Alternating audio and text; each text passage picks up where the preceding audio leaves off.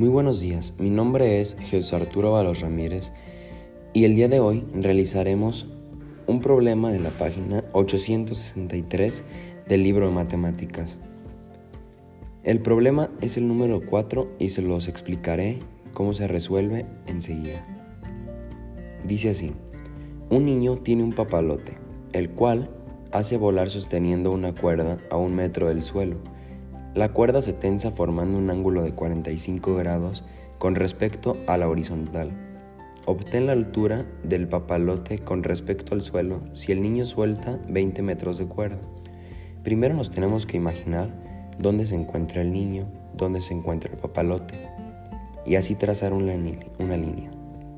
Después, formas un triángulo. Observas bien el triángulo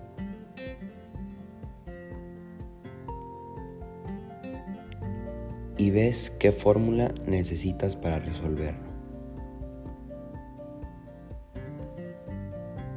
Ya que tenemos la medida de un ángulo y la hipotenusa, me di cuenta que la fórmula que necesitamos es la del seno. Entonces se escribe así.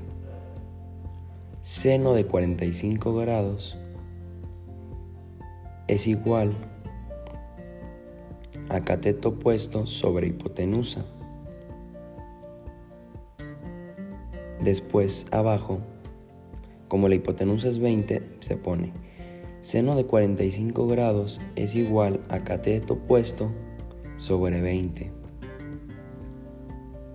Después queda 0.7071 por 20 es igual a cateto opuesto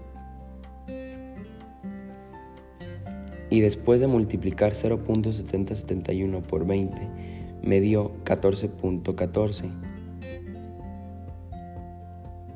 Lo que se dice que ese es el resultado, pero se le tiene que añadir el metro que hay del niño al suelo.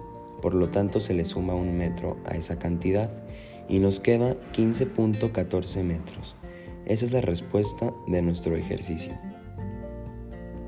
Muchas gracias por su atención, espero les haya quedado claro y cualquier duda no dudes en contactarnos. Gracias, que tengas un excelente día.